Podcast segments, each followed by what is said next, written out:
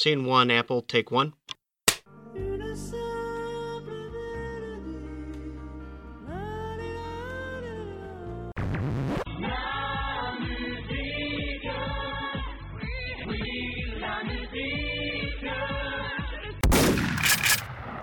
Et bienvenue, chères auditrices, chers auditeurs, dans ce nouvel épisode de La Mélodie du Bonheur, votre émission hebdomadaire sur la musique.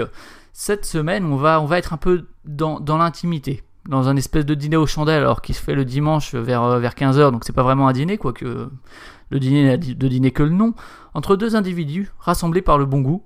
Euh, après avoir mis ceux qui, qui l'ont douteux, le goût, euh, on les a mis dehors. Donc pour m'accompagner aujourd'hui, je n'ai en fait je n'ai en effet que, mais c'est bien suffisant, que Maxime. Salut Maxime. Oui, bonjour. Euh, dîner de famille juste après avoir regardé Le Jour du Seigneur, ça me semble très très bien, je pense.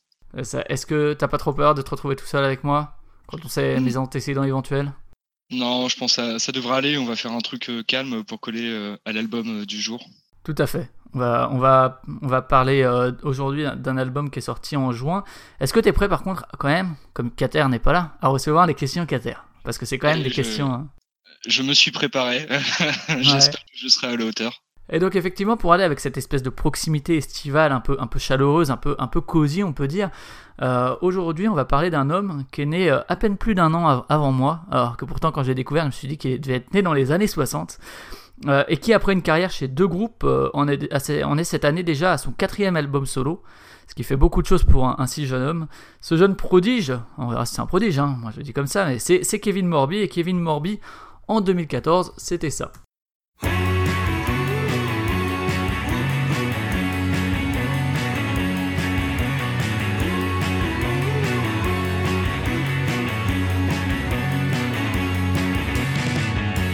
about it.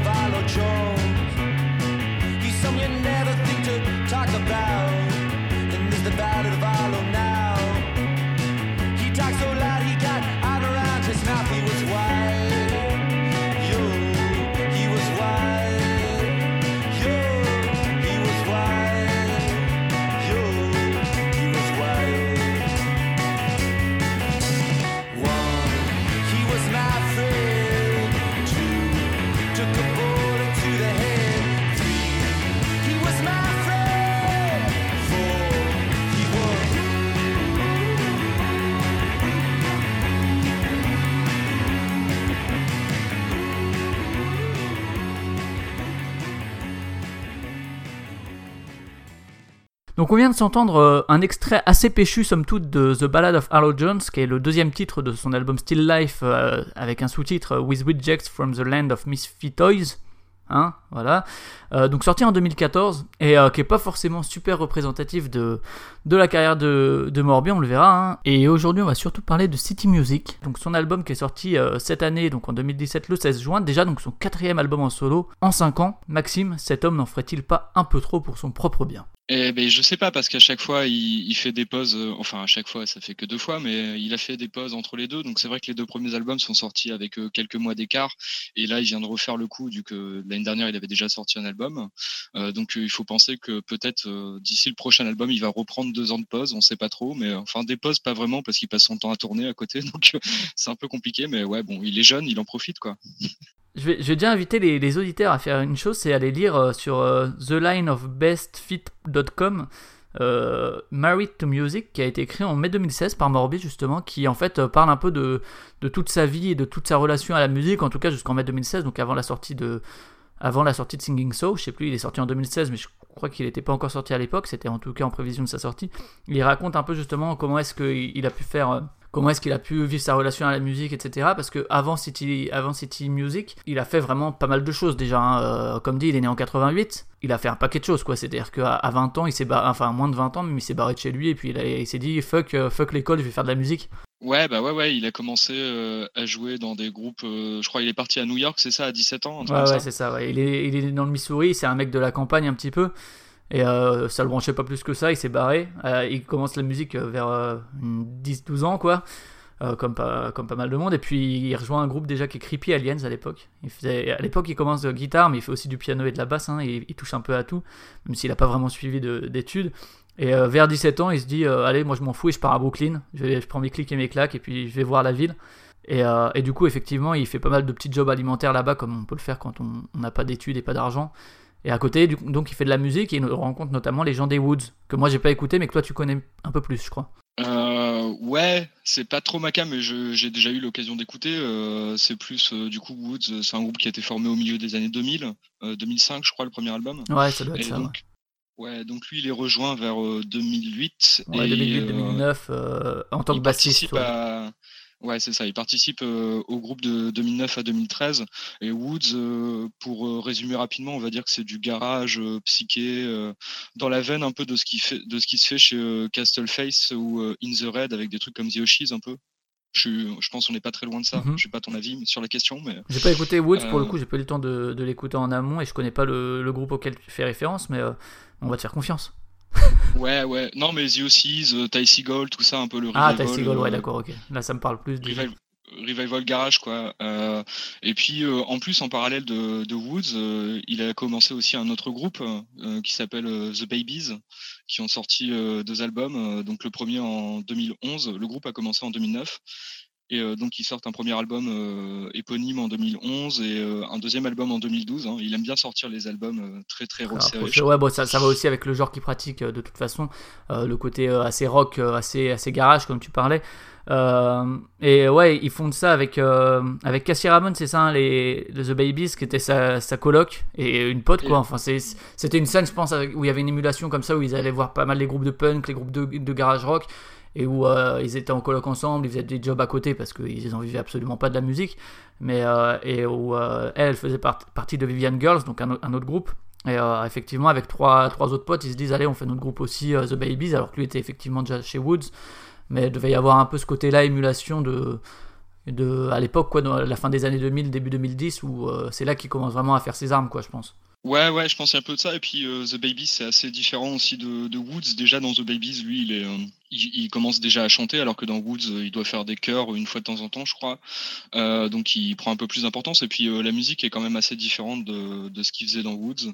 donc je pense que c'était aussi une, envie commune en fait de faire un truc déjà très orienté 70s, 60, comme il, va pouvoir le faire par la suite en solo, quoi. Sachant que malgré tout, hein, et, donc on va on va parler de son dernier album surtout, mais après il s'en va, il part de New York et il décide de partir à Los Angeles pour une carrière solo pour euh, plein de raisons différentes, mais en tout cas, il, ça c'est pas par une rupture artistique ou quoi avec les Babies, même s'ils n'ont rien fait depuis, euh, ni avec Woods d'ailleurs, euh, c'est juste qu'il fait plus de musique trop avec eux, en tout cas avec le groupe, parce qu'il est parti, mais il reste pas mal lié au groupe, et notamment le label qui a été le label maison qui est donc Woodsist, qui publie les albums de Woods, mais qui publie aussi par exemple le premier album de, de Morbi également. Ouais, ouais, il est resté euh, sur, le, sur le label, euh, je crois même encore le deuxième album. Jusqu'à Still Life, ouais, tout à fait. Et euh, du coup, après, il est parti sur Den Oceans à partir de Singing Soul, label dont on a déjà parlé dans l'émission sur So Dive. Ouais, qui font aussi Tallest Man on Earth, par exemple, pour rapprocher, qu'on pourrait rapprocher quelque part un peu à, à Morbi. Ouais, ouais, d'un côté un peu folk. folk, folk revival, ouais. ouais. Ouais, ouais. Et euh, ouais, ouais, euh, bah, je pense euh, les mecs de Woods, je pense qu'ils sont restés potes. Hein, oui, oui, clairement. The, Babies, ils font plus rien, mais apparemment le, groupe est pas terminé, c'est juste qu'ils ont plus le temps, je pense. C'est-à-dire qu'entre sa carrière à lui et puis les Vision Girls aussi qui ont qui avaient qui ont pas mal tourné, je pense que c'était peut-être un peu difficile de trouver du temps pour enregistrer. Et après, ce qu'on n'a pas dit aussi, c'est que dans The Babies, on a le batteur qui est aussi Justin Sullivan, Ouais, voilà, qui a suivi Morbi euh, sur ses albums solo et en tournée. Notamment sur le dernier, donc on va peut-être partir sur, sur le, dernier, on reparlera des, des autres, mais plus euh, de manière euh, annexe, disons. le dernier, donc City Music, son, son quatrième, il en a sorti un donc, en 2016 qui était Singing So, qui a été très bien accueilli par la critique et même par le public, c'était vraiment celui qui a fait le plus. qui a rencontré le plus de succès, je pense. Et sortir si vite. Donc, est-ce qu'on est dans une espèce de continuité ou bien euh, il part vers autre chose?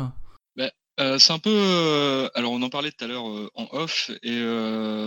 c'est vrai que moi, j'ai du coup, j'ai avant l'émission, j'ai fait un peu mon travail d'étudiant. J'ai été lire des critiques et, des interviews. J'étais un peu surpris parce que je disais que donc City Music était assez et se marquait en comment dire, une différence avec Singing So, alors que moi je trouve qu'il y a quand même une, une certaine continuité justement dans, mais dans sa discographie en général. Hein, c'est plus des petites touches qui vont apporter. C'est vrai que sur Singing So, par exemple, on avait beaucoup de cordes, et là sur mmh. City Music, on a comme, c'est quand même beaucoup plus resserré au niveau des arrangements. Où, comme il le dit lui-même, il a voulu enregistrer un disque live, vu que du coup il n'est pas avec des musiciens de studio, il est avec les musiciens avec qui il tourne habituellement, c'est-à-dire Mec Duffy, donc qui joue de la basse et de la guitare, et Justin Sullivan à la batterie plus après quelques feats euh, bienvenus euh, sur certains autres titres, mais c'est quand même assez euh, restreint.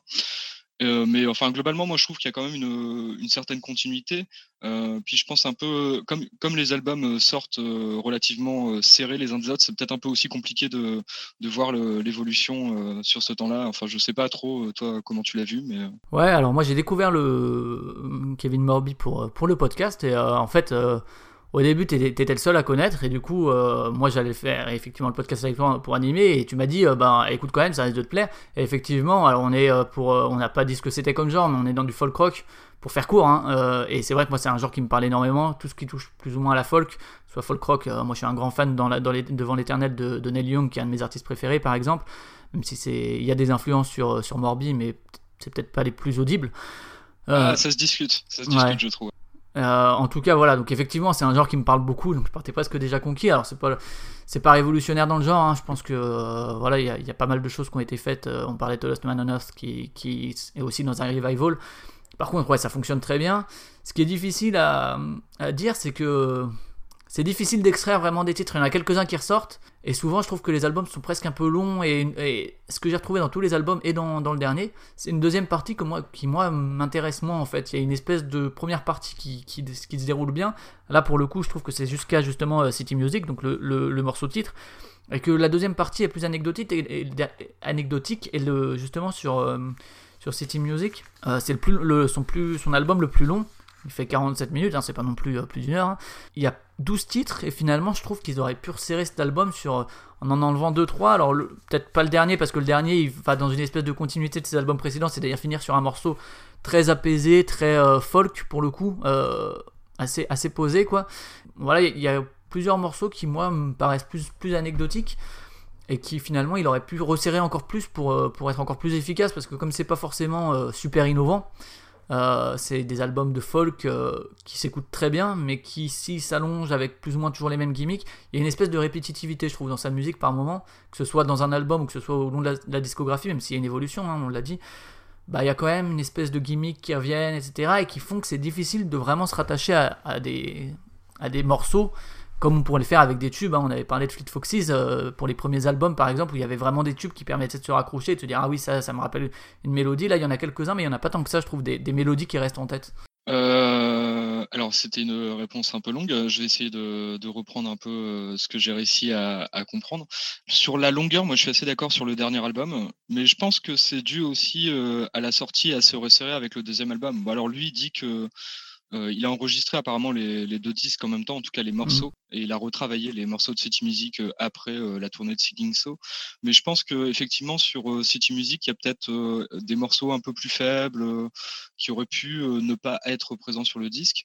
Mais enfin après, je pense que c'est un peu compliqué aussi de, suivre Singing So parce que bon, c'est moi je dis qu'il y a la continuité. En même temps, c'est vrai qu'il y a une certaine rupture dans, dans les et Singing So, tu vois, celui, le précédent donc de 2016 était plus homogène, je trouve. Euh, je prends un titre par exemple comme Destroyer ou comme Ferris Wheel qui sont dans la deuxième partie de l'album qui sont très très bons. Euh, et dans la première, tu as I Have Been to, the Mountain qui est peut-être celui qui a fait le plus parler de lui pour euh, la thématique qu'il dégageait un peu. parce que c'était un morceau qui parlait, qui, s'engageait entre guillemets contre un, policier qui. C'était Eric Gardner, c'est ça, qui, avait été, tué, un, noir de 44 ans. Et donc là, il prenait position. C'est finalement un des seuls. Alors lui, il y, a, des interviews sur X-Silence que je vous invite à aller lire. Lui, il est assez. Euh, il, prend parti, c'est-à-dire euh, contre Trump, que ce soit en concert, etc.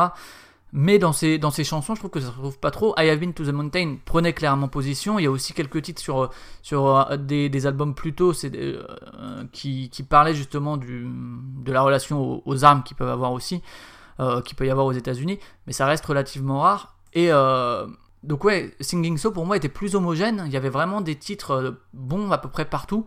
Alors que c'est vrai que sur les autres, et pourtant c'est des albums que j'ai aimés, hein, que ce soit Harlem River, euh, Still Life ou euh, City Music, Je trouve qu'il y a vraiment une première partie plus forte et une deuxième qui tend à s'étirer un peu avec des bons moments, mais il y a quelque chose qui me manque, quoi, en général, quoi. Ouais, ouais bah, je pense aussi que, enfin, on va le dire euh, tout de suite, je pense que Singing So, c'est actuellement son album le plus réussi. Hein, je pense qu'on est d'accord ah dessus. Euh, je pense que effectivement dessus, il arrive euh, justement un peu à resserrer le propos et, et à faire sans fioriture. Quoi. Il y a, il y a quasiment rien acheté, je pense, sur Singing So. Enfin, moi, c'est un album que j'ai beaucoup beaucoup écouté. donc l'année dernière, quand il est sorti, en plus, il est sorti juste avant l'été, donc c'est un album parfait pour l'été, pour les longues nuits d'été. Euh, et c'est vrai que sur les premiers albums aussi, à chaque fois, il y a des bons passages et euh, des passages un peu plus compliqués. Euh, mais après, bon, voilà, c'est un artiste qui a commencé il n'y a pas longtemps non plus. Oui, c'est un jeune artiste. Hein, il est encore une fois, il est né en 88, il est tout jeune. et il faudra voir après s'il continue sur ce rythme-là, s'il arrive à diversifier son truc ou à continuer sa progression par petites touches, comme tu le disais tout à l'heure. Mais oui, Singenso est clairement pour l'instant son œuvre maîtresse. Il y a peut-être plusieurs raisons qui expliquent ça, hein, notamment le, le fait qu'il ait changé de label et qu'il a eu le temps de préparer son album alors qu'avant il compose alors Harlem River c'était des, titres qu'il avait amassés les années précédentes depuis qu'il compose en fait. Mais euh, Still Life c'était des compositions sur tournée en fait. Et alors que pour, euh, pour euh, Singing So il dit j'ai eu le temps vraiment de me poser et de composer et il y a plus une vision d'album et de vraiment pas juste des titres que tu composes entre guillemets à l'arrache mais vraiment de ça se sent aussi au niveau de la production, au niveau des arrangements. Je trouve qu'il y a une vraie différence entre les, les deux premiers et Singing So, au niveau du temps qu'il a pu prendre peut-être pour arranger les, différentes parties dans un morceau qui, reprennent pas mal de choses qui étaient dans les deux premiers albums, mais où là l'arrangement en, lui-même, en plus de nouvelles sonorités, mais même en dehors de ça, c'est plus travaillé et du coup il y a quelque chose de plus fin, de plus subtil que, que dans les deux premiers, je trouve. Ouais, bah, c'est ce que, enfin, j'ai lu du coup une interview où il en parle un peu et il explique qu'en fait, quand il a changé de label, donc il est passé sur euh, Dead Oceans, il a touché un petit peu un petit pécule, euh, ce qui lui a permis en fait de se poser pendant euh, plus d'un an à ne faire rien d'autre que d'écrire écrire des morceaux. Et je pense que vu qu'il est assez boulémique quand même dans sa production d'albums, je pense que ça lui fait, ça lui fait du bien en fait. Enfin, moi je trouve que ça fait du bien à, son songwriting justement quand il prend un peu plus le temps peut-être pour écrire, ce qui nous a donné Singing So du coup et City Music qui a quand même des, enfin même si là on, pour l'instant on est un peu, on est un peu mi figue mi raisin, il y a quand même des très très beaux morceaux dessus. et ça s'entend quand même par rapport aux deux premiers où effectivement sur Still Life, moi je suis un je suis un peu moins fan. Je trouve que le, songwriting est pas, est, pas top en fait. Euh, ça manque un peu de, c'est un peu trop spontané et en même temps ça n'a pas la fraîcheur de, de Harlem River. Moi le gros problème que j'ai sur Still Life, c'est, je crois que c'est l'album que j'ai le plus écouté de lui parce que euh, c'est le premier que j'ai écouté en fait. Et euh, le problème que j'ai, c'est exactement ce que je disais par rapport aux deux parties, c'est que Harlem River est très folk dans, dans son esprit et Still Life euh, est beaucoup plus rock au début, que ce soit The Jester, The Tramp and The Acrobat ou le, titre qu'on a passé en tout début d'émission, The Ballad of Harlow Jones, qui sont très rock euh, et qui changent en fait euh, vraiment d'esthétique par rapport à, ces titres les plus folk avec des ballades folk qui parlent de solitude et de, et de promenade, etc. Et en fait, c'est pour ça en général, et All of My Life aussi qui est assez tubesque, c'est des titres assez radiophoniques, je trouve. Et la deuxième partie repart justement vers euh, ce que faisait Harlem River, mais avec moins de fraîcheur, avec moins de réussite aussi. Euh, on peut parler de Amen, qui est le plus long titre de, de Still Life, qui est à des années-lumière de Harlem River, quoi. Euh, qui était un titre de 9 minutes qui était super, quoi, qui était vraiment exceptionnel, quoi, et qui, remonte la qualité d'Harlem River d'un cran fou, quoi. Enfin, ça, ça porte l'album, je trouve, de manière assez folle, quoi. Ouais, bah, c'est pour ça que je disais ça euh, tout à l'heure sur Neil Young. En fait, moi, je trouve qu'il y, y, a un truc sur ces morceaux, parce qu'à chaque fois, il a toujours un ou deux morceaux un peu plus longs sur ses albums. Donc là, sur le dernier en date, c'est le, le morceau titre, et, euh, je crois que c'est celui-ci ouais, c'est le plus long, en fait, qui fait presque 7 minutes. Il y en a un qui, Nighttime, qui est pas loin qui est dans les 6 minutes. Mais euh, City Music, effectivement, est dans les 7 minutes. En fait, moi, le rapport à Neil Young que je vois euh, là-dedans et qu'on entend déjà sur euh, Harlem River et notamment sur le morceau titre de 9 minutes, c'est le. C'est peut-être son meilleur morceau, moi, je trouve, hein, honnêtement. Euh. Moi, ça me fait penser en fait à, l'album un peu, enfin, un peu à l'album On the Beach de Neil Young pour le côté, tu sais, très, très, très lent, ce côté très aérien, en même temps un peu, un peu mélancolique, posé, genre la, la plage l'été. Harlem River est assez fou comme morceau, c'est-à-dire, ça parle en fait un mec qui va se suicider dans une rivière, donc dans Harlem River et où euh, effectivement j'avais pas vu forcément le lien à Young mais sur ce titre là c'est assez flagrant où euh, la, progression et la fluidité du morceau ça commence par des guitares ensuite t'as des petits chœurs et paf la basse qui a une importance folle sur ce morceau sur Harlem River et qui pose un rythme qui est le rythme de la rivière justement et où lui il vient poser sa voix au même rythme que, la section rythmique justement et qui fait que c'est un morceau de 9 minutes mais qui se déroule de manière super fluide et dans lequel on rentre il y a une vraie, une vraie relation avec ce dont il parle en fait, la rivière et le flux de la musique. Et euh, pendant les neuf, c'est vraiment un morceau, ouais, euh, un morceau fleuve, et dans les deux sens du titre, et qui marche super bien. Après, il y a d'autres bons titres hein, dessus, mais c'est vrai que c'est celui qui me pousse à chaque fois à lancer Harlem River. C'est allez, je vais m'écouter Harlem River parce qu'en troisième position, il y aura Harlem River. Alors, il y a Slow Train qui est très bien aussi, mais celui-là se détache vraiment et fait que du coup, par rapport à, Still Life, je, préfère le relancer parce que le, morceau le plus fort va être plus fort que les, meilleurs morceaux de Still Life, qui sont pour moi les plus courts en fait, et qui me laissaient espérer quelque chose d'autre, plus mm. rock, et vers lequel il n'est pas parti tout, tout à fait quoi. Ouais, ouais, ouais, non, mais je, je vois ce que tu veux dire. C'est vrai qu'après, moi, les morceaux les plus, euh, les plus rock, c'est peut-être pour ça aussi que j'accroche pas trop à, à Still Life. Euh, en, fait, il, est capable de faire des bons morceaux un peu plus euh, up-tempo, quoi. notamment, je sais pas, I Have Beat to the Mountain sur Seeking mm. So, c'est assez up-tempo quand même. Mais, mais c'est pas rock, c'est, ça reste de la folk plus rapide, quoi. Ouais, ouais, c'est Alors que, alors que le titre qu'on a écouté tout à l'heure, c'est clairement plus. Ça pourrait être presque du du euh, Arctic Monkeys presque dans l'esprit quoi. Enfin euh, avec euh, un truc tubesque quoi. Enfin beaucoup plus beaucoup plus radiophonique qui pourrait passer à, la radio quoi. Alors que Have Been to Mountain ça serait une autre radio quoi je trouve. Ouais ouais mais c'est une comment dire c'est enfin c'est pas très très loin en fait dans l'esprit je pense quand même comme et Dorothy également sur sur sur Singing So Dorothy qui est aussi dans cet esprit plus rock justement ouais ouais ouais qui, bah, qui est un des meilleurs morceaux du disque ouais tout à fait et euh, donc sur City Music, justement, on parlait d'évolution. Euh... Peut-être, peut-être faire un peu de contexte sur le disque euh, pour expliquer un peu l'écriture. Euh, donc en fait, City Music à la base, donc on l'a dit, Kevin Morby il a vécu à New York pendant plusieurs années. Et euh, donc en fait, l'idée de l'album euh, vient d'un article euh, qu'il a lu dans le New York Times qui s'appelait The Lonely Death of George Bell et qui mmh. racontait la, vie d'un monsieur qui est mort dans New York, qui vivait seul dans son appartement, qui, qui, a été retrouvé mort très longtemps après sa mort, et qui n'avait ni famille ni amis. Et ça a donné en fait le personnage principal de l'album qui s'appelle Mabel. C'est ça, sauf que lui, il a, il, a, il a changé de sexe, il en a fait une femme. Ouais, voilà, c'est ça. Et en fait, c'est une personne qui arrive, on va dire, plus ou moins en fin de vie, pour rester poli. et qui euh, en fait se retrouve dans, cette ville euh, entourée de gens. c'est paradoxal, mais je pense que toutes les personnes qui ont vécu en ville peuvent comprendre ça, enfin peuvent entendre cette idée d'être entouré de gens et en même temps d'être extrêmement solitaire euh, dans, sa, dans sa vie quotidienne, de, de, vivre reclus chez soi ou même euh, de, de, parfois sortir et d'avoir l'impression de, de, ne faire que passer ou, ou, plutôt que les gens autour de soi ne font que passer. Et donc, euh, il y, a ce sentiment-là. ouais, il y a, ce sentiment-là où tu, tu, te promènes et tu as l'impression d'être en décalage au rythme de la ville en fait. Tu as le rythme de la ville, le flux, le flux urbain et t'as pas l'impression de marcher à la même vitesse, t'as l'impression que tout le monde passe à côté et que toi t'es dans ton flux à toi et que t'es pas dans le flux euh, général, quoi, que t'es un peu détaché de ça, quoi. Ouais, ça me fait penser à un, morceau d'un artiste qui, que j'aime beaucoup qui s'appelle Gravenhurst, euh, qui est mhm. décédé il y, a, il y, a, pas très longtemps, enfin il y a maintenant 3-4 ans je pense, et qui avait un morceau où il disait que, euh, il, enfin du coup je me souviens plus de la, la ligne exacte en anglais, mais la traduction en français ça serait quelque chose comme je suis un train et les gens passent, je ne fais que passer, euh, je ne fais que passer au milieu des, rêves euh, des autres. Il y a quelque chose de ça, euh, de cette idée un peu de voilà de, s'évaporer dans un dans, une, dans un contexte toujours en mouvement et d'être soi-même totalement réfractaire au mouvement. Quoi. C'est, c'est, assez, bah, c'est un disque de dépressif, mais de dépression un peu mélancolique. C'est pas, c'est pas fatal. C'est pas mine, de, mine, de, rien, c'est pas la, la, entre guillemets, la, la, nostalgie, la mélancolie qu'il y avait sur ses autres albums. Parce que là, il se rattache à une histoire, à un personnage, donc Mabel, qui euh, et en fait il, bon il y a sûrement un peu de biographie là-dedans forcément d'autobiographique là-dedans même s'il dit lui que euh, il a préféré prendre un personnage fictif pour euh, pour se détacher de ça et pour raconter son histoire à lui. Mais c'est vrai que ouais il y a ça dans, plusieurs morceaux c'est dans Come to, Man, dans Come to Me il, il la cite précisément il y a aussi euh, dans, euh, Tin Can et dans Nighttime où vraiment c'est clairement Mabel qui parle. Et alors il y, en a plusieurs, euh, y a plusieurs références comme ça, des lignes qui font penser à ce que tu disais où finalement c'est quelqu'un qui veut pas sortir la journée, qui reste enfermé. c'est dans, donc dans le premier titre, hein, dans Come to Now, où finalement il va rester toute la journée, elle va rester toute la journée chez elle, elle va attendre, et puis elle va sortir le soir finalement et, se retrouver, ce qu'on disait dans, ce décalage.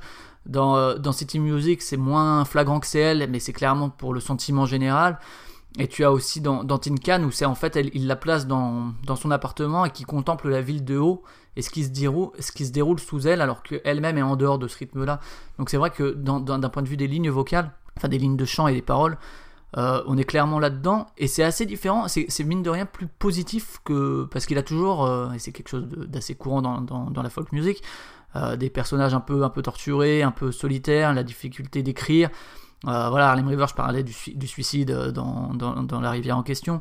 Euh, ça a toujours été assez sombre. Hein, et, et, sur cet album-là, je trouve que quand même, il arrive à se dégager un peu de ça et à tirer un peu de positif. Et à. C'est pas, c'est pas la même vision, je trouve. Ouais, mais de façon, de manière générale, je trouve quand même que c'est Enfin, moi, je me suis pas super intéressé aux paroles de Kevin Morby, très honnêtement, mais je trouve que il, y a rien de larmoyant en fait qui se dégage euh, des morceaux, malgré les thèmes euh, qui peuvent être, euh, qui peuvent paraître un peu noirs là quand on nous écoute. En fait, c'est pas du tout larmoyant, même sur Sweetie Music. En fait, c'est un petit côté.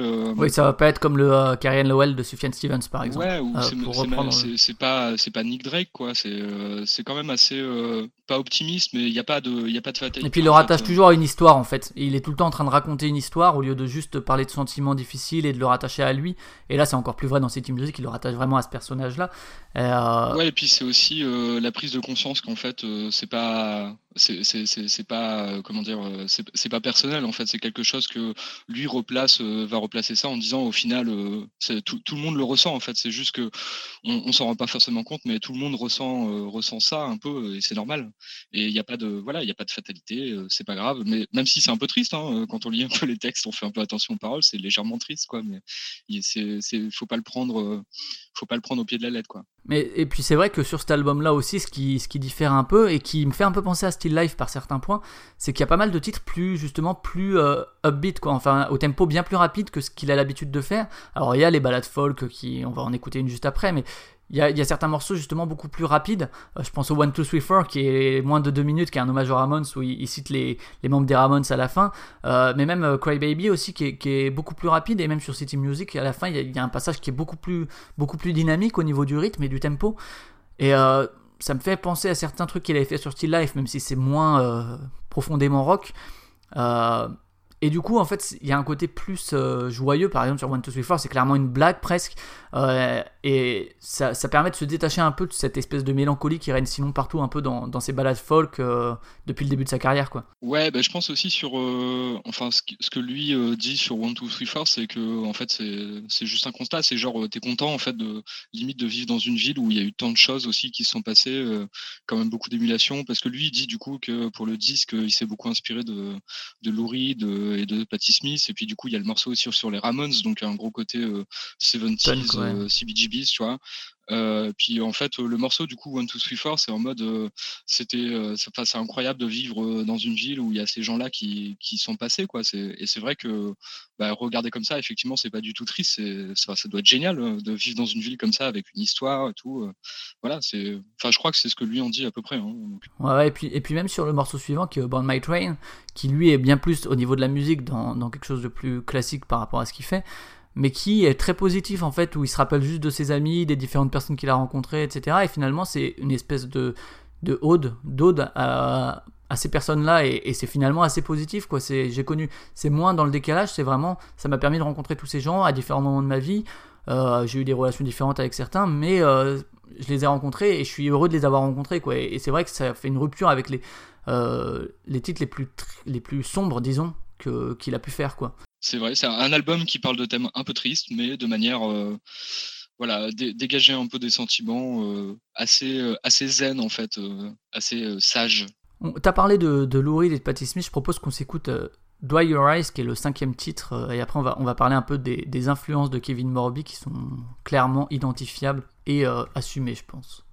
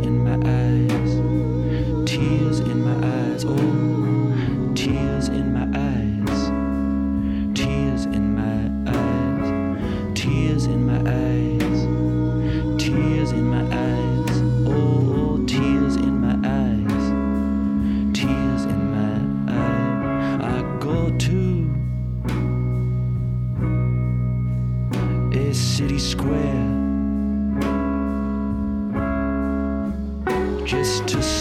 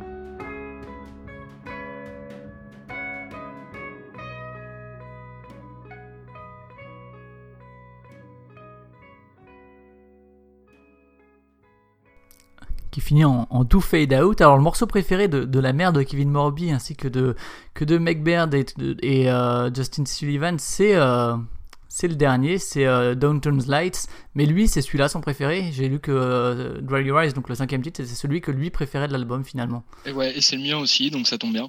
Euh, ouais. euh, Es-tu Kevin Morby en fait? bah, oui, c'est moi, je, reconnais. Je, Ah. je suis blond et je porte des Santiago. Euh, mais oui, oui, non, bah, je sais pas, c'est un peu bizarre cet album, un peu soul, gospel qui arrive comme ça en plein milieu de l'album. Enfin, c'est le quatrième, je crois, ça? 4 ou 5 Cinquième titre, Cinquième ouais, titre. cinquième. Ouais.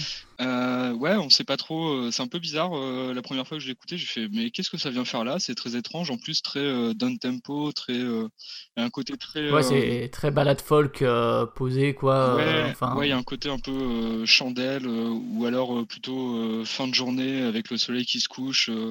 et puis en plus, pour le coup, pareil, euh, c'est euh, du coup euh, quelqu'un qui, qui pleure et la- l'autre personne qui lui répond euh, sèche tes larmes. En gros, c'est pas grave quoi, c'est la vie. Continue, ça continue d'avancer. ouais, c'est des paroles très simples hein, pour le coup. Ouais, Ouais. voilà. Et, mais, et moi, j'aime beaucoup ce morceau. je trouve qu'il réussit à faire quelque chose qui, justement, était pas trop sur les, albums précédents, pour le coup. C'est quand même assez différent de Singing So ou des deux autres albums. C'est beaucoup plus dépouillé. Il arrive à trouver un truc dépouillé qu'il n'arrivait pas forcément à avoir avant. Il était obligé de rajouter quelques trucs. Là, c'est vraiment très simpliste quoi dans, dans la démarche quoi. Ouais, moi, Enfin très simple, Ouais, pas simpliste. ouais, mais- ouais, moi j'aime bien, j'aime bien ce côté-là. Je trouve que du coup, ça amène un, un, un truc un peu différent à, à ce qu'il a l'habitude de faire. Et euh, du coup, euh, bon, c'est dommage que ça revienne pas un peu plus sur le disque, mais euh, bon, je sais pas, je sais pas, je sais pas, peut-être. Ouais, c'est un, un espèce de petit, de petit, pas interlude, parce que pour le coup, le sixième titre est vraiment un interlude et c'est le premier interlude qu'il a fait dans, dans sa carrière. Mais c'est vrai qu'il y a quelque chose d'assez pur là-dedans. Euh, et même au niveau de l'intention, euh, j'ai lu que justement, il avait enregistré avec donc Richard Swift, euh, dont on entend les filles aussi à un autre moment dans l'album, dans, dans, le, dans Pearly Gates, où il a fait chanter ses, ses, filles, les filles de Richard Swift pour faire les chœurs. Là, c'est Richard Swift qui fait les petites harmonies derrière. et qui fait les percus, et qu'ils étaient ensemble dans la même pièce. Euh, Swift, je crois, à la batterie et Morbi à la guitare, et puis qu'après ils ont fait un overdub des, voix et de, la basse, et qui a ce désir d'intimité là, et qui en fait, le Dry Your Eyes, il, a envie de créer cette intimité avec l'auditeur comme s'il lui chuchotait à l'oreille. Et je pense que c'est assez réussi justement à ce niveau-là, qu'il arrive à véhiculer l'émotion qu'il voulait transmettre par la production, par la composition, etc. Et à se rattacher à la simplicité des paroles qui sont dedans, quoi. Ouais, et puis en plus. Ce qui n'est pas, pas forcément facile, justement, d'atteindre cette simplicité-là. Ouais, ouais, et puis en plus, je trouve ça, ça marche totalement dans l'album, parce que c'est vrai que, bon, on l'a dit au début, mais l'album est quand même euh, très, très intimiste, quoi, au niveau des, des instrus, et du coup, ce titre-là vient un peu là. Euh, un, peu enterré, enfin pas enterré, mais euh, vraiment valider euh, quoi ce, choix en, allant vraiment au bout de la démarche. Et euh, je dirais que rien que pour ça, en fait, si on est intéressé par le reste de la discographie de Kevin Morby, je pense que l'album vaut le coup d'être écouté pour, pour entendre vraiment ce qu'il a essayé de faire, ce qui n'est pas toujours réussi, mais sur ce morceau-là et peut-être sur l'autre extrait qu'on passera un peu plus tard, je trouve que c'est assez réussi quand même. Juste après ce morceau, justement, un truc assez inédit dans sa carrière, c'est Flannery qui est un, interlude en fait de 40 secondes qui est juste une référence en fait à un livre qu'il lisait pendant, l'écriture de, Flannery O'Connor, donc euh, d'où le titre de, du morceau, ce qui est amusant parce qu'une flânerie, alors je sais pas si ça se traduit comme ça en français, mais on pourrait le traduire par la démarche dans la ville un peu euh, lente et à regarder, et justement être un peu en, dehors du, monde autour, et c'est aussi le, nom de l'artiste. Donc c'est une auteure qui est née dans les années 20, et là ce qui, ce qui, ce qui l'a marqué lui, c'est euh, le livre et ce sont les violents qui l'emportent et qui était publié en 60 et qui parlait de la découverte de la ville justement de la part de quelqu'un qui vient d'ailleurs lui hein, il vient il vient de la campagne hein, euh, il a acheté une maison au Kansas euh, je crois en 2016 par là donc il, retourne aussi un peu un peu dans dans, dans ses origines qui sont très folk pour le coup quoi. Mais et, c'est vraiment quelque chose de nouveau aussi ce, petit interlude entre Dry Rise et City Music et, je sais pas s'il va le refaire c'est vraiment assez particulier quoi enfin de, de faire ça alors qu'il l'avait jamais fait je trouve. Ouais et puis même sur euh, c'est au début de City Music aussi où euh, quelqu'un euh, une voix féminine lit un texte ou je sais plus exactement je sais qu'il y a un autre morceau où, où on commence bah, je crois que c'est ce moment là en fait c'est 40 secondes juste avant City Music où effectivement c'est la personne qui lit le texte ouais et, c'est vrai que c'est bon ça, ça, ça, va avec l'esthétique de l'album et ce qu'il veut véhiculer comme comme esthétique mais c'est vrai que c'est assez amusant. Et donc, c'est une des influences, en tout cas littéraires. Et on parlait de, de Lou Reed sur cet album. Il a jamais caché ses influences, hein, de toute façon, euh, Kevin Morby. Non, non, non, bah, je crois que c'est assez clair au niveau des influences, vu qu'on avait dit qu'on en parlerait. C'est vrai que celui-ci est particulièrement. Euh, axé euh, louride pour le côté peut-être un peu un peu lassif, un peu euh, moi je dirais un peu pas fainéant mais un peu détaché euh, notamment dans la prononciation des mots.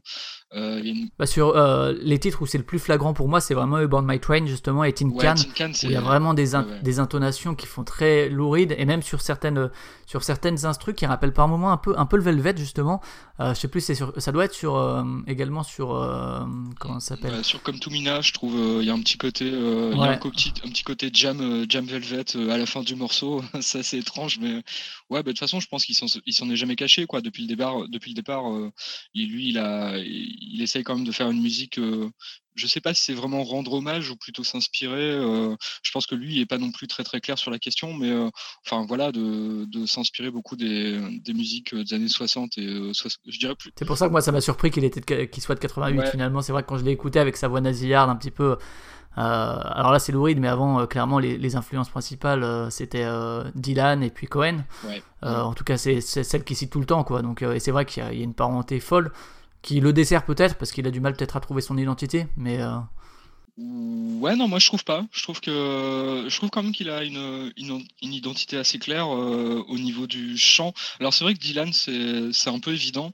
Alors moi il se trouve que je suis pas un, je suis pas un très grand fan de Dylan, donc euh, de manière un peu méchante je disais que c'était euh, Dylan qui avait qui avait enfin compris qu'il fallait qu'il se mouche parce que on dirait que je sais pas. Moi, moi j'ai toujours l'impression que Bob Dylan il, il, a le nez bouché, donc voilà. après Cohen, j'ai lu ça, mais alors bizarrement moi ça m'a pas ça m'a pas sauté à l'oreille quoi. Ouais, bon, sur, certains, sur certains titres, pas, pas sur cet album pour le coup, mais pour les précédents, il y a vraiment quelques, ouais, quelques morceaux moi, qui m'y ont fait penser. Euh, mais bon, Cohen, c'est clairement dans le même genre de chant que, que Dylan, un peu nasillard, même si Cohen est peut-être plus, plus intimiste que, que, Dylan. Mais ouais, donc là, c'est vrai que au-delà de ces influences qu'on retrouve dans, dans, depuis le début de sa discographie, en tout cas, je sais pas chez les Woods ou Babies, mais en tout cas de depuis le début de sa carrière solo. Là, c'est effectivement plus Lou Reed qui cite, également Patti Smith. Et pour, euh, pour le dernier morceau, je crois, il cite aussi Tones Van Zandt, euh, un dernier morceau qui est très euh, apaisé pour sortir de l'album. Ouais, bah en fait, il a sorti, c'était l'année dernière, je crois. Ou, non, non, c'était cette année. Il a sorti un, un, single, pour le, le, Record Store Day. Euh, donc c'était le Record Store Day, c'est la, c'était le deuxième week-end d'avril, donc ça devait être le 18, si je dis pas de bêtises. Euh, donc il s'appelait euh, City Music plus une reprise de Tons Van Zandt.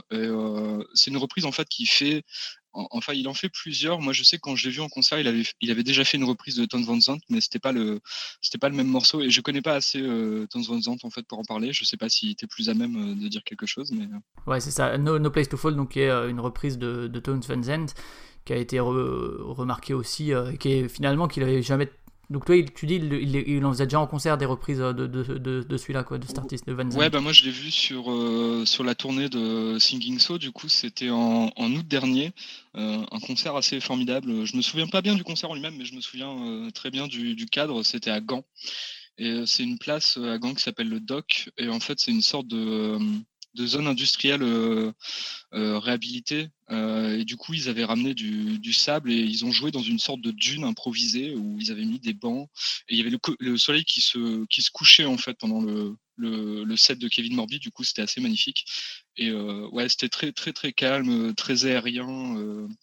Et euh, du coup, ils ont fini effectivement le set sur une reprise de, de Tons Van où il était tout seul à la guitare en mode euh, folk singer. Quoi. Ouais, ouais, bah clairement, il est, dans cette veine-là euh, depuis, depuis le début aussi, hein, je pense. Même si effectivement, City Music, il avait plus l'envie de faire un album de groupe, hein, c'est ce que tu as dit au début, qui est pas juste avec des musiciens de studio, mais vraiment avec une espèce de. où ils participent à la composition, où ils peuvent donner leur avis, etc. Alors que que sur les premiers, c'était vraiment justement le désir de faire un truc solo. Et là, il revient un peu à ça avec City Music. Peut-être pour, pour finir là-dessus, c'est vrai que c'est peut-être pas son meilleur, mais en tout cas, ouais, il est quand même très recommandable. Euh, notamment pour. Euh, donc, c'est le, premier album vraiment concept que, qu'on peut lui, connaître, quoi, euh, du début à la fin, même s'il parle pas tout le temps de Mabel, c'est quand même l'idée générale. c'est vrai que tu parlais de. De, pas mal de reviews qui, qui parlent d'opposition avec Singing Stone, que ce soit au niveau des influences, où clairement il revendiquait Dylan et Cohen, alors que là c'est plutôt Smith ou Reed. C'est vrai que moi aussi je trouve qu'il y a quand même toujours la patte qui, peut exister euh, de chez, euh, chez Morbi et qu'on peut pas vraiment les opposer. C'est plus complémentaire, peut-être peut une autre direction. Et s'il les a composés en même temps, peut-être que c'était avec deux esthétiques différentes. Justement, Singing Stone, peut-être plus vers quelque chose qui lui rappelait ses origines. Euh, le, Kansas, etc. Alors que celui-là, c'était plutôt axé sur la découverte de la ville. Mais c'est vrai qu'il y a une parenté évidente. Et donc, pour finir sur City Music, le, morceau titre, qui est donc le, le, septième, donc City Music, un petit mot avant qu'on le mette Ouais, bah, c'est un morceau euh, assez long euh, qui, euh, qui a une progression assez lente pour le coup, qui moi me fait penser totalement au morceau On the Beach de Neil Young. Donc il commence très très calmement et la voix arrive au bout d'une minute et quelques, je crois.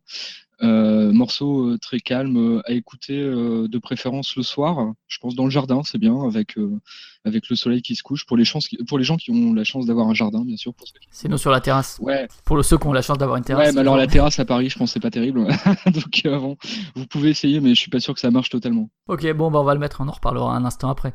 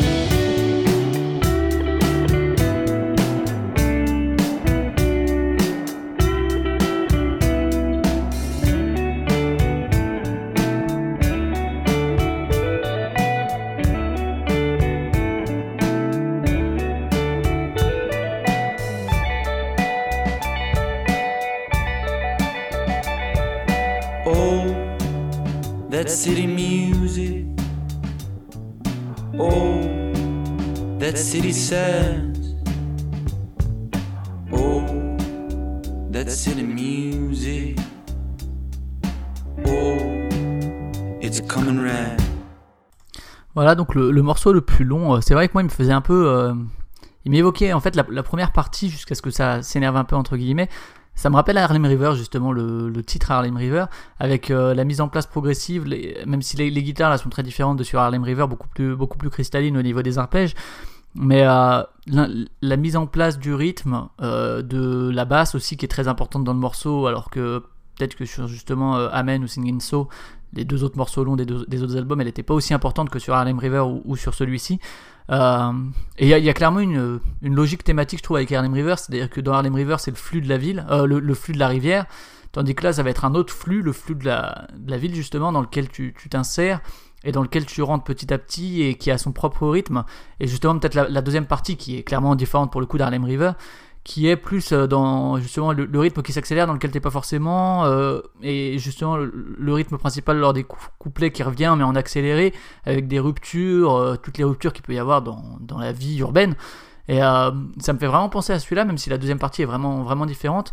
Et c'est vrai que c'est un, morceau euh, assez assez bien construit quoi sur, sur la durée quoi. Ouais, ouais, c'est un, un- peut-être le, le moment sur le disque où ils, prend, ils prennent vraiment le temps en fait de, de laisser le, le morceau se dérouler et ça s'entend quand même la, la progression qui est assez lente et tout, qui commence à monter avec les, les guitares effectivement très cristallines, euh, donc qui font penser à, bah, à la fois à Neil Young ou euh, bah, on- plus à peut-être à Television aussi euh, sur Marky Moon, du coup le, ouais Le il est cité aussi comme influence sur ce morceau spécifiquement ouais. Ouais, ouais, ouais, le jeu de guitare de, de Tom Verlaine qui est un peu, qui est un peu pareil, euh, tout en, tout en arpège, euh, assez, assez cristallin, assez, euh, assez perché, qui se répète beaucoup. euh, euh, en plus, ça reste dans la thématique euh, New York euh, années 70.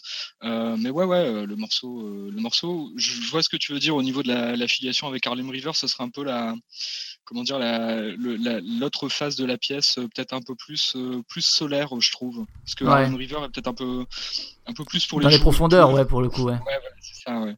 Et celui-ci est peut-être un peu, un peu plus solaire, en mode euh, fin de journée, euh, quelque chose d'un peu plus euh, détendu, un peu, un un peu peu, plus, un peu plus positif, ouais, ouais, clairement. Ouais. Et puis même au niveau des paroles, Harlem River raconte un suicide, alors que là, même s'il y a, il y a ce décalage, c'est rentrer dans le flux de la ville, ça- c'est beaucoup moins sombre au niveau des paroles que, que Harlem River.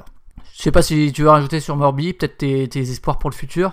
Euh, ben, mes espoirs pour le futur, j'aimerais bien qu'il tourne. Déjà, j'aimerais bien le revoir parce qu'en concert, c'est très Mais il tourne. Moi, je le verrai Ouais, en, en, en ouais, ouais, octobre ou en mais, novembre euh, à Strasbourg.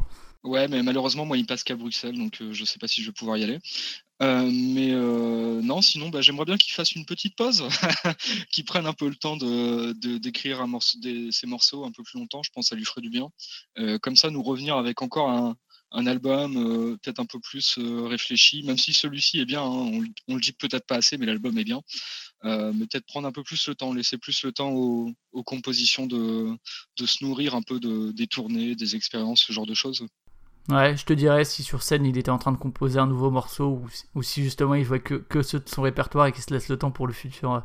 À voir après aussi dans quelles conditions il peut, il peut composer avec Dead Oceans. C'est, vrai que c'est toujours.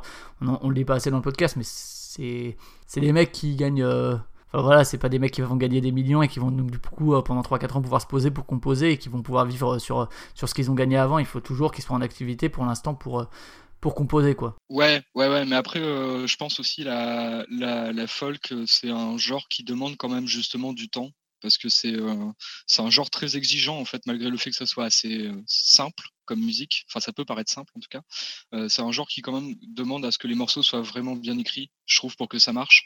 Et du coup, je pense que ça lui ferait pas de mal de de se calmer un peu, ça va, il, il a le temps, il a que quoi, 28, 29, 29. 29, ouais, Il ouais, il a que 29 ans, il a le temps de, de se poser un peu, de, de lire des livres et puis de, je sais pas, de, de vivre des choses.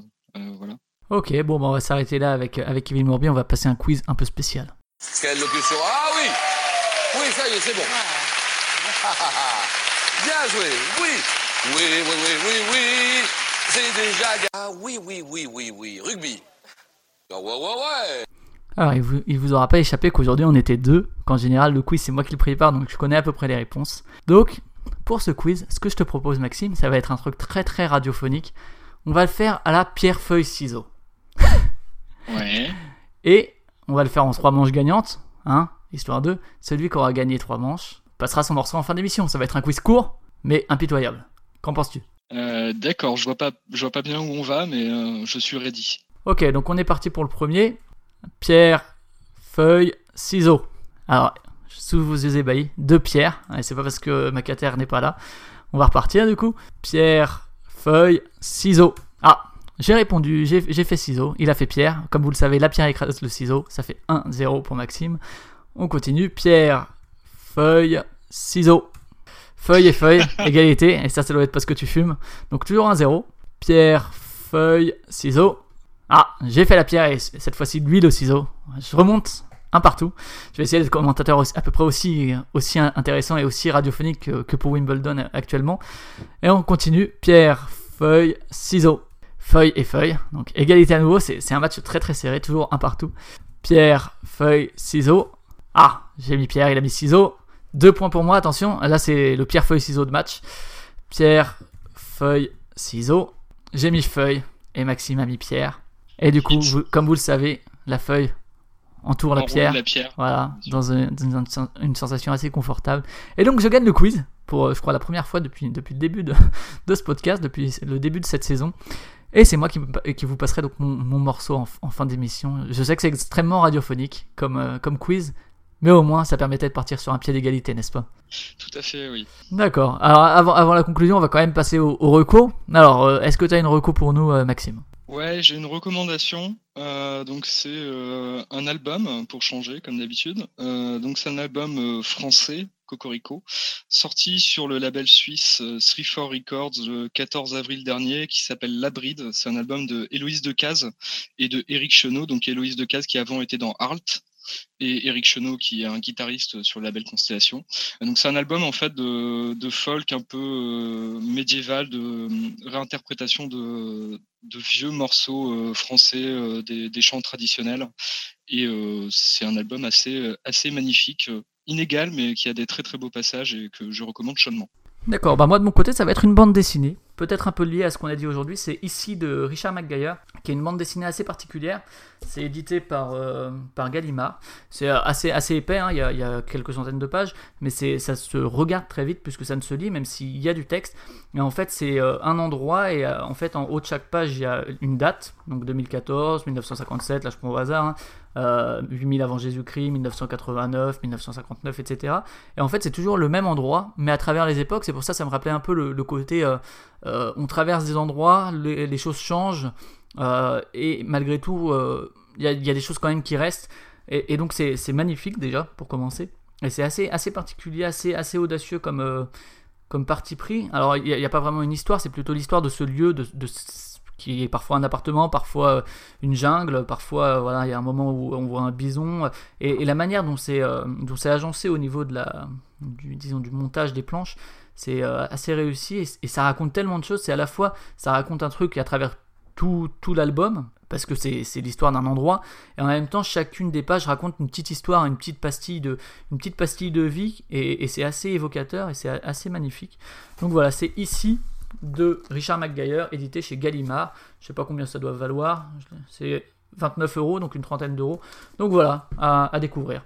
Et on en a fini pour cette, euh, pour cette semaine et cette émission en tête à tête. Maxime, euh, comme, euh, comme l'a dit, euh, je crois que c'était Valérie, merci pour ce moment. Euh, ben, je je t'en prie. Merci à toi. La semaine prochaine, on va sortir de l'actu euh, comme on l'avait fait pour Talk. Cette fois, on va vous parler d'un groupe de hip-hop assez, assez unique, Cloud Dead. Euh, en attendant, pour retrouver le podcast, vous pouvez aller sur xsilence.net pour euh, que ce soit en streaming ou en téléchargement. Euh, vous pouvez aller sur les différentes plateformes de podcast, que ce soit PodCloud, Podcast Addict, Mixcloud. Vous pouvez retrouver bien sûr les anciennes émissions si, vous découvrez le podcast avec celle-ci. On a parlé d'Ulver, on a parlé de Gas, on a parlé de Talk Talk, on a parlé de Slowdive, de, de plein de choses. Sur iTunes également. Alors iTunes, je le dis à chaque fois, je sais que ça fait un peu mendiant, mais vous pouvez laisser des commentaires déjà et faire des retours, même pas forcément par iTunes, parce que les retours, qu'ils soient positifs ou non, c'est important. Et également laisser des notes. Les notes, pourquoi euh, Si vous pouvez laisser 5 étoiles, c'est parce que iTunes, euh, c'est pour le référencement des podcasts. Donc plus il y a de notes et plus le, podcast est visible. Vous pouvez retrouver le podcast aussi sur les réseaux sociaux, que ce soit sur Twitter avec euh, at lmdb-du8 podcast ou sur, euh, sur euh, Facebook avec la mélodie du bonheur-du 6 podcast. Euh, donc voilà, n'hésitez pas à parler de nous euh, à vos amis qui aiment la musique ou qui voudraient découvrir des choses et encore une fois nous faire des retours. Donc moi pour, pour le morceau de fin, qu'est-ce que j'ai choisi? J'ai choisi un, un album que Wazoo aurait, aurait accepté, aurait validé, je sais pas si tu l'as écouté, c'était le dernier Moon Terrier, euh, A, Crow Euh, Look at, A Crow Looked at Me, qui est aussi dans, dans, la folk mais beaucoup plus euh, Dépouillé dépouillé et euh, un album et assez, dépressif. voilà, je vous invite à lire la, la critique de Wazoo sur Excellence, sur Sens Critique. Euh, L'histoire de cet album est assez triste. En fait, il, y a, il une fille avec sa, femme qui s'appelait Geneviève, et sa femme est morte un mois et demi après, donc c'était en 2016. Et donc lui, il a écrit à propos de ça, et tout cet album raconte comment il a vécu le deuil, comment est-ce qu'il fait des choses alors qu'elle est plus là et qu'il y avait une autre saveur quand elle était là. Et, sur la fin de l'album, euh, Oiseau en parle très bien dans sa critique, il y a, un côté plus, euh, pas fin du deuil parce que c'est encore court, mais où en tout cas il arrive à, retrouver certains goûts et certaines choses, et où euh, justement avec, avec, avec son, son, enfant, il arrive à retrouver ouais, du plaisir à, certaines activités, alors même qu'il est quand même en période de deuil. Donc ça, finit mine de rien sur une note plus positive, même si l'album est quand même relativement très sombre. Hein. C'est de la folk dépouillée, guitare-voix principalement, euh, qui est pas toute joyeuse. Mais euh, donc voilà, moi le, morceau que je vous ai choisi c'est Emptiness Part 2, euh, qui est le huitième et qui est... j'ai pas écouté l'album 36 fois, mais qui est je pense un de mes préférés. Donc, donc voilà, Moon A Crow Look At Me et le morceau Emptiness Part 2, sachant que vous pouvez aussi bien sûr écouter ce qu'il a fait avec Microphones et le reste de sa discographie qui est relativement recommandable. Hein. Je sais pas si toi t'avais écouté, si t'as un album à recommander de lui particulièrement. Euh, non, c'est pas trop, euh, pas trop, mon domaine de, c'est pas trop mon domaine d'expertise, ouais. D'accord, bah écoute, en tout cas, merci pour, euh, pour ta participation, merci aux auditeurs pour votre fidélité. À la semaine prochaine, salut. Thank you.